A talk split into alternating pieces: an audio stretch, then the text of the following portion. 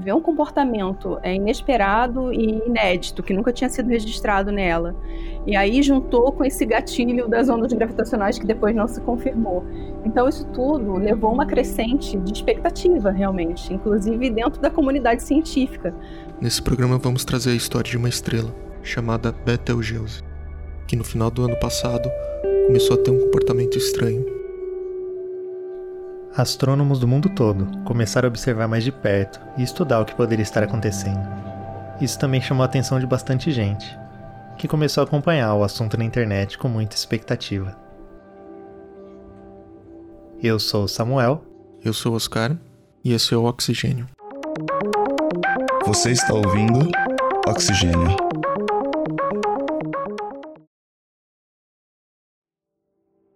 Quem você ouviu falando no começo do programa é a Geisa Ponte. Eu trabalho com astrofísica estelar observacional, usando dados da missão espacial TESS da NASA para procurar variações de brilho de estrelas gêmeas solares e para investigar como que essa variação de brilho tem a ver com o comportamento magnético dessas estrelas.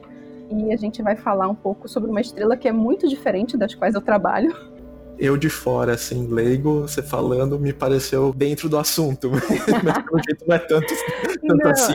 É, bom, as duas são, bom, ainda é dentro de astrofísica estelar, né, é, principalmente observacional, essa questão toda da gente observar as estrelas. Mas antes de avançar mais no que estava acontecendo, a gente precisa falar sobre Betelgeuse. Beetlejuice! Além do nome do personagem, se você é fã do Guia do Mochileiro das Galáxias, deve lembrar que o Ford Prefect é de um planeta perto dessa estrela.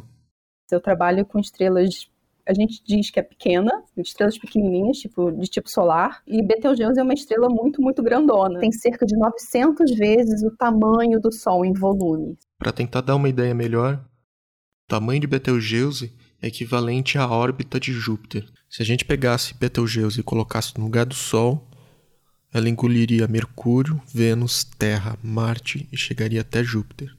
Isso por que mais ou menos? Primeiro que existem as imprecisões que são inerentes a medidas e análise, instrumentos e tudo mais, mas também porque ela pulsa. Esse raio dela varia, ela é uma estrela pulsante. Betelgeuse fica na constelação de Órion. Se você quiser encontrar ela no céu, a melhor forma é primeiro procurar pelas Três Marias. Então a pessoa tem que identificar as Três Marias a um lado e a outro das Três Marias, quase que de maneira diametral ou oposta, você vai ter duas estrelas brilhantes. Esse é o Vladimir. Meu nome é Vladimir Jarim Pena Soares. Ele é pesquisador do Museu de Astronomia e Ciências Afins. Vai ter uma estrela amarelada, avermelhada, brilhante, e vai ter uma estrela branco-azulada a avermelhada é Betelgeuse. Ela é bem vermelha, dá para notar que ela é bem vermelha. E ela vai estar tá na parte de baixo, porque a gente está no hemisfério sul. Então, na verdade, Orion está de cabeça para baixo. Então, quando a gente está vendo a cintura dele, ali são as Três Marias, a gente está vendo né, é, a cintura, o cinturão dele, e você vai imaginar os braços na parte de baixo, onde você normalmente imaginaria a perna. Então, ali que ela vai estar, tá, na parte de baixo e a parte de cima são as pernas, que a gente imaginaria que são os braços, mas é porque a gente está no hemisfério sul, então a gente vê invertido de quem convencionou Orion ao contrário, né, que foram as culturas lá do hemisfério norte. Se você quiser ver a constelação, ela fica visível durante o nosso verão. E não é muito difícil de encontrar, porque ela é uma das estrelas mais brilhantes do céu. Ou pelo menos era.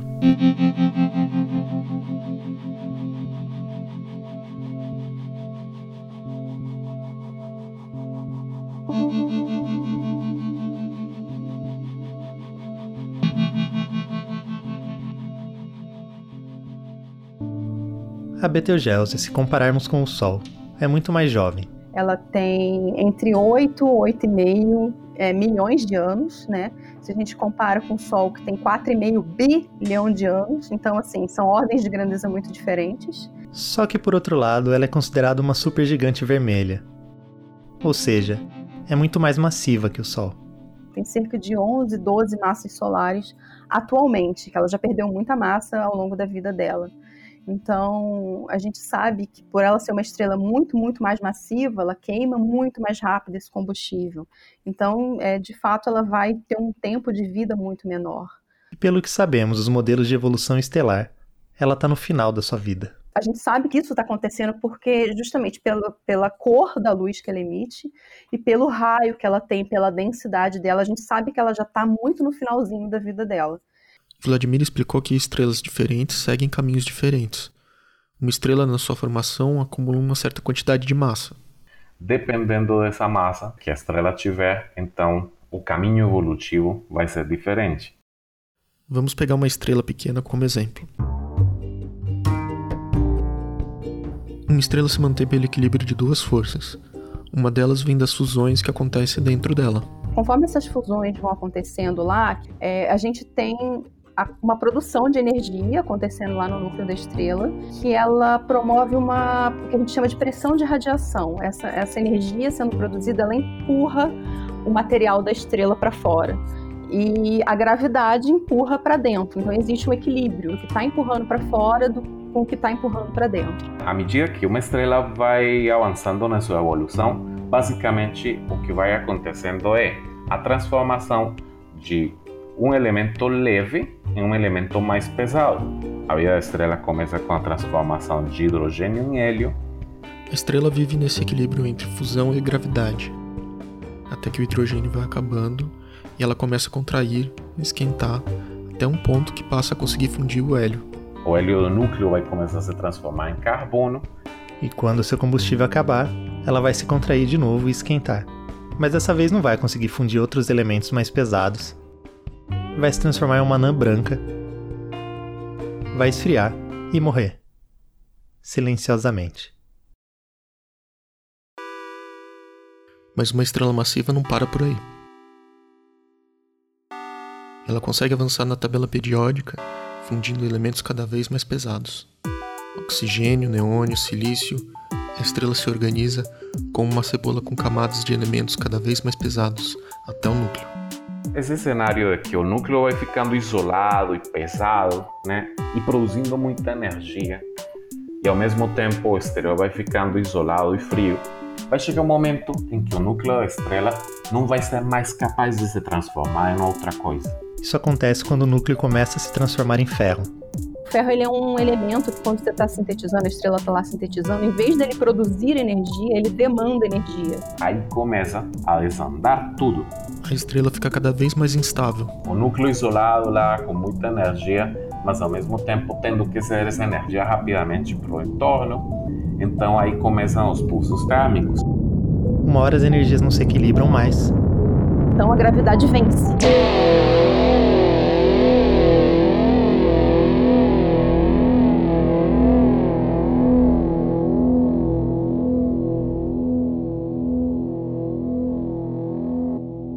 E esse colapso súbito gera uma, uma explosão, que é o que chamamos de explosão supernova. É o evento mais energético que tem na natureza, assim, que a gente diz que a supernova é, né?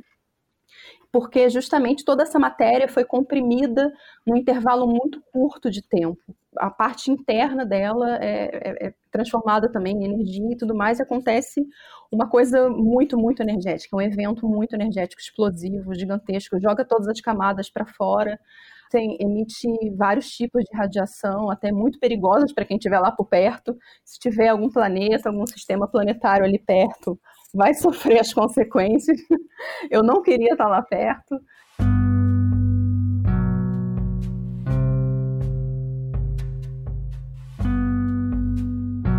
fato é que a partir de dezembro do ano passado, Betelgeuse começou a perder cada vez mais o seu brilho.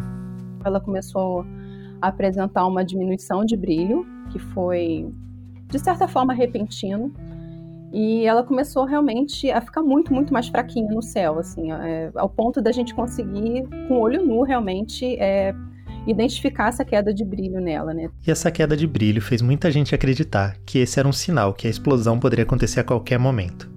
Isso acabou se juntando a uma outra notícia, de que pesquisadores teriam detectado ondas gravitacionais e acreditavam que esse fenômeno poderia estar ligado com a estrela. Que logo depois se desmentiu, viu que, um, que realmente não tinha, não tinha a ver, porque não foi tão assim é, localizado na, na região realmente da estrela. Mas a possível explosão acabou virando um assunto muito comentado, principalmente no Twitter. O que levou a Geisa, que trabalha com divulgação científica, a criar um perfil para falar do assunto.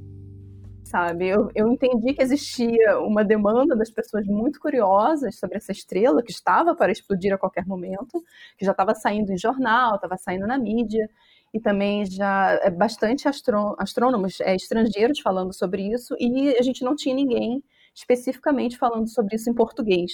Aí ela criou um perfil que responde todo dia a mesma pergunta. É, teu Jesus explodiu hoje? Aí eu boto lá todo dia, não. Então, assim, as pessoas assinam, elas colocam notificação para receber a minha postagem, porque elas querem ser notificadas caso aconteça supernova, né? Então é muito engraçado, porque provavelmente elas teriam a notícia antes, por alguma outra forma, mas é, tem toda essa questão do bom humor do Twitter, né? Também usei o perfil para falar de, de supergigantes vermelhas, explicar um pouco de, de, astrofísica estelar. Então, assim, é uma coisa que a gente, eu usei como gancho, sabe? De, de atrair as pessoas assim, para divulgação científica. E o dia que eu não posto, o pessoal cobra. Cadê? Cadê Betelgeuse? Cadê você? E o meu nome é Geisa, né? Então tem aquela questão também do pessoal ficar de, me chamando de Betelgeisa, sabe? Então é uma coisa muito engraçada e é, é muito divertido. Mas para entender esse movimento todo no Twitter que a Geisa acompanhou, é preciso saber quão raro é uma supernova. A gente tem registros de supernovas, assim, acontecendo não tão raramente, mas quando a gente está falando de outras galáxias, são eventos tão energéticos que a gente consegue detectar isso de outras galáxias. O Vladimir conta, por exemplo, que uma supernova marcante foi a 1987A. Em fevereiro de 1987, pum, aparece um objeto novo no céu. Aí todo mundo fica louco já com a possibilidade de, de se comunicar e de fazer observações com telescópios com maior performance técnica. Essa supernova aconteceu na Grande Nuvem de Magalhães, que é fora da nossa galáxia e foi possível observar a olho nu. Ela apareceu como uma estrela fraca no céu. Para se ter uma ideia, a última supernova que tinha sido possível observar a olho nu foi descrita por Kepler em 1604. Mas quando a gente fala de uma supernova dentro da nossa própria galáxia, que seja observável, é, que esteja a uma distância que a gente consiga ver um espetáculo realmente que dure aí bastante tempo, isso é um evento bastante raro, né? Uma supernova que aconteceu dentro da nossa galáxia foi a do ano 1006, que provavelmente é a mais brilhante já registrada. Estima-se que ela pareceu mais brilhante que Vênus. O pensador estudioso persa Avicena descreveu assim: Ela permaneceu por quase três meses, ficando cada vez mais fraca até desaparecer. No início ela era escura e verde, e depois começou a emitir faíscas o tempo todo. Então se tornou mais e mais esbranquiçada e por fim tornou-se mais fraca e desapareceu. E essas outras que a gente sabe que aconteceram, que foram registradas né, na história, assim, elas também não foram à mesma distância que seria Betelgeuse. Betelgeuse está muito mais perto. A supernova de 1987 estava aproximadamente a 160 mil anos-luz a de 1006 a 7.200 anos-luz. Betelgeuse está por volta de 650 anos-luz. Então a gente veria a maior, a maior supernova já registrada pela humanidade, realmente. Se Betelgeuse explodisse, a gente ia receber primeiro uma chuva de partículas chamadas neutrinos e logo depois a luz da explosão. Haveria um aumento de brilho muito grande, muito grande mesmo. A expectativa é que seja comparável a uma lua cheia, então, isso duraria aí a expectativa de que dure de, de algumas semanas a alguns meses, sendo possível ver durante o dia mesmo. A gente teria noites claras, né? Porque Sim. se for como uma lua, noite clara por, por algum tempo, por algumas semanas, talvez. Né? Sim, sim. E se a gente pudesse ter uma lua cheia no céu e Betelgeuse no céu à noite também, ia ser uma noite bem clara seria realmente um evento muito inédito para gente, principalmente para nossa civilização que nunca, na, na nossa época, né, na, na, nossa, nossos contemporâneos assim da ciência moderna recente, seria um evento realmente único. E a expectativa é de que esse brilho dela à noite durasse talvez alguns anos. A gente poderia ver ela decaindo aquele brilho durante o tempo, né, porque é um evento energético que ele vai depois ali se dissipando toda aquela energia e o brilho vai diminuindo com o tempo. Em fevereiro, o Observatório Europeu do Sul liberou duas imagens de Betelgeuse. A primeira era de janeiro de 2019 e ela parecia como uma bola embaçada, com centro claro e amarelo, e o entorno alaranjado. É uma das poucas estrelas que a gente consegue resolver o raio dela, né? Apontando e fazendo a imagem dela, a gente consegue realmente ver um tamanho dela, a gente consegue ver a bolota dela, né? Não é só aquele pontinho brilhante. A outra é de dezembro de 2019 e a forma de Betelgeuse estava diferente. Ela não tinha escurecido por inteira, a região sul estava bem mais apagada que a norte. E dá para ver que realmente tinha alguma coisa acontecendo ali que diminuiu o brilho dela, né? A gente conseguiu ver realmente fazendo a imagem da estrela, né?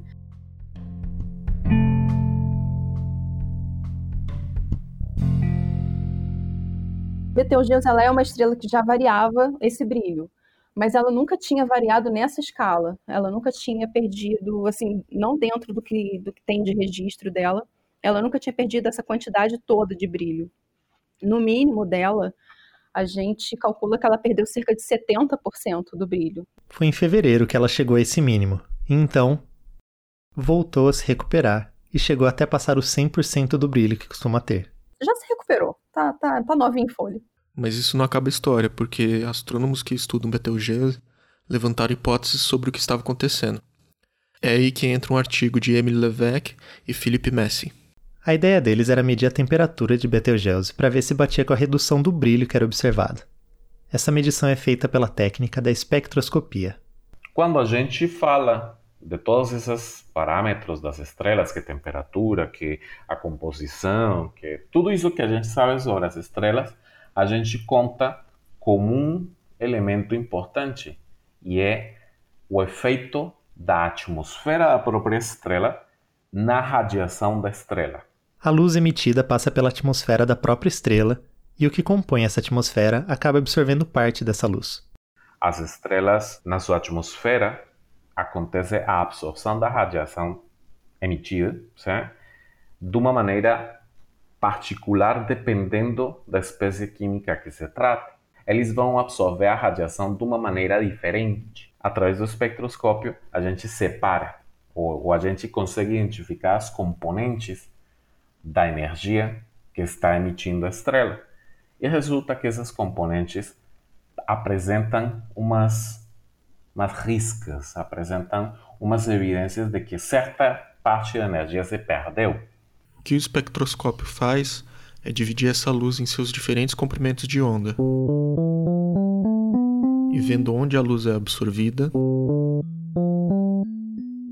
é possível identificar quais são os elementos que formam a atmosfera da estrela. A gente consegue, é, dessa maneira, identificar é, se a estrela tem cálcio, se a estrela tem sódio, se a estrela tem oxigênio e tal.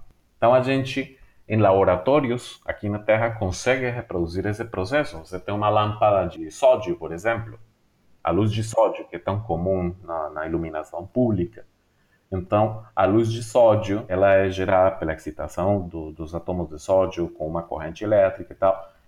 Essa luz de sódio emite uma luz que, se você colocar essa lâmpada para ver através de um espectroscópio, você consegue identificar que a luz de sódio apresenta umas, uma, uma, uma certa digital, uma marca própria dela, sim? que se chama o espectro. No caso das estrelas, então o problema é o mesmo, só que invertido. A gente não vê diretamente a luz emitida pela estrela através do espectroscópio, senão as marcas que deixam a absorção da luz na atmosfera da estrela. A gente está falando de supergigantes vermelhas. Nessa parte da atmosfera dela, essa parte da, externa da atmosfera dela, elas têm temperaturas já bem baixas. Assim, se a gente está, por exemplo, comparando com o Sol, então, as temperaturas ali, elas são baixas o suficiente para que a gente consiga ver formação de moléculas. Porque se você tem uma atmosfera que é muito quente, por exemplo, a do Sol, dificilmente você consegue ver essas moléculas serem formadas e durarem um tempo suficiente, por exemplo. Então, quando você tem uma atmosfera que já é bem mais fria, como a de Betelgeuse, você consegue detectar no espectro que você tira dessa estrela já alguns sinais bem claros de algumas moléculas é o caso do monóxido de titânio. E o monóxido de titânio é um ótimo marcador para a temperatura, porque deixa marcas bem delimitadas em certas partes do espectro. E quanto menor a temperatura, maior a concentração da molécula, e mais marcada é a absorção da luz. quando a gente olha o espectro procurando os comprimentos de onda que a molécula absorve. Quanto menor a temperatura, menos intensidade vai ter. Isso, você vê tanto em intensidade realmente de queda, você vê que cai mais e também em largura. Essa, essa queda ela tem uma largura maior, uma absorção maior. Então é possível comparar com modelos teóricos. Ou outras estrelas que já são bem conhecidas, que você já calculou a temperatura. Quando você sobrepõe essas bandas, essas transições específicas, você consegue é, calcular a temperatura delas. No caso desse estudo, eles compararam também com o espectro que eles já tinham de Betelgeuse de 2004.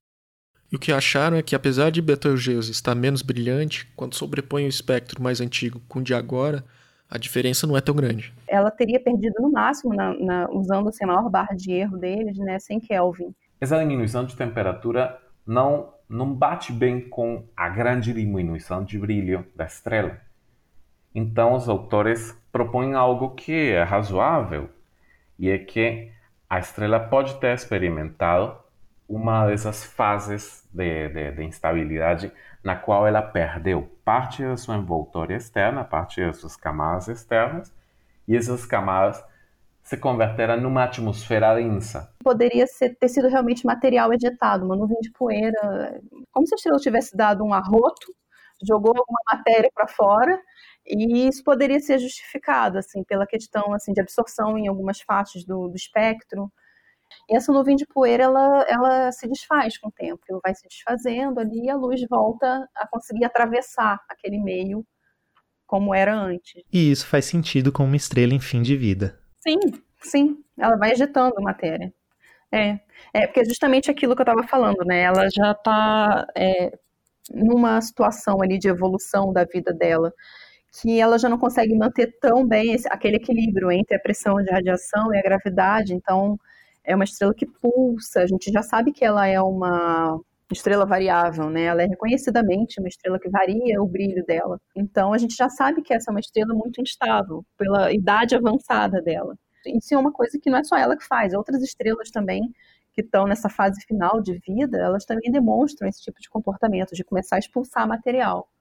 E isso é, é, é bem reconhecido, assim, é bem estudado. Então a queda no brilho é realmente um sinal do fim de Betelgeuse mas não como algumas pessoas esperavam.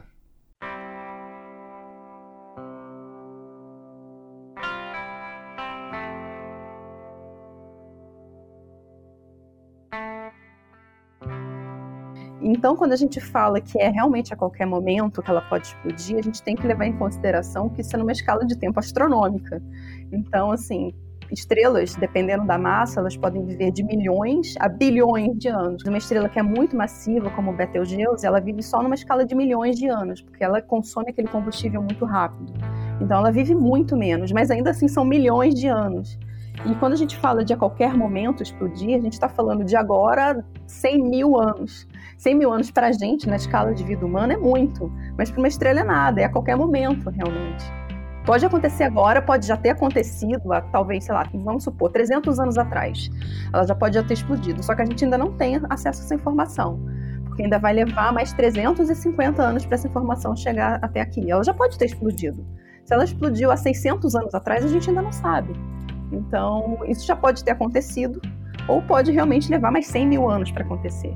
É porque a gente trabalha com barras de erro, a gente trabalha com probabilidades, né? Tudo em ciência a gente usa probabilidades, a gente está sujeito a questões observacionais, a limitações de instrumento, a limitações de modelos, de cálculo. Então, tudo a gente tem barra de erro. A gente tem que ter um intervalo né, de, de, segurança ali para a gente afirmar alguma coisa. Então, por isso que a gente também não tem nunca como dizer exatamente quando ela vai explodir ou se já explodiu.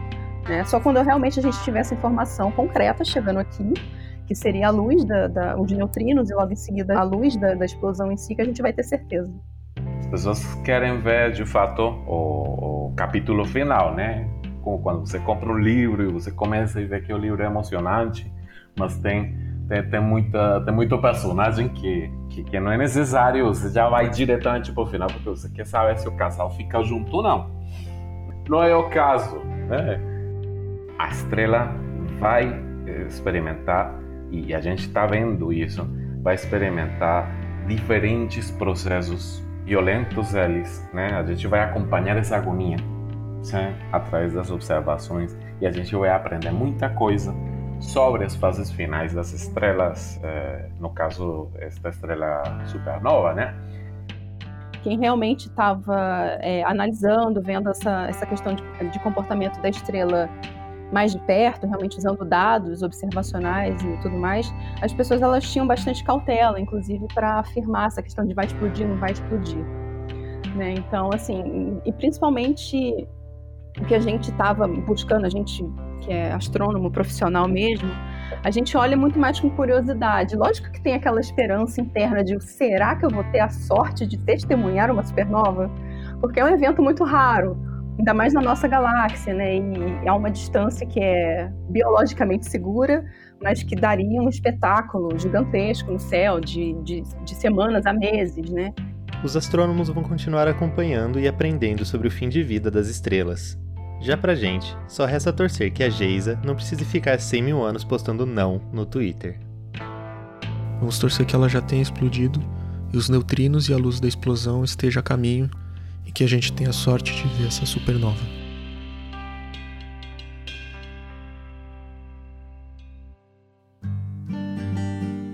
O episódio foi apresentado por mim, Oscar Freitas Neto, e por Samuel Ribeiro. A produção deste episódio foi feita por mim. As trilhas são do site Blue Dot Sessions e também feitas por mim. A coordenação é da professora Simone Paloni, do LabJOR.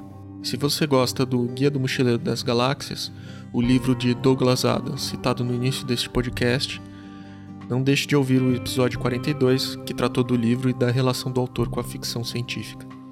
Você pode nos acompanhar nas redes sociais. Estamos no Facebook, no Instagram e no Twitter. É só procurar por Oxigênio Podcast. Você também pode deixar sua opinião sobre este episódio e sugerir temas para os próximos programas. Basta deixar seu comentário na plataforma de streaming que utiliza. Até a próxima!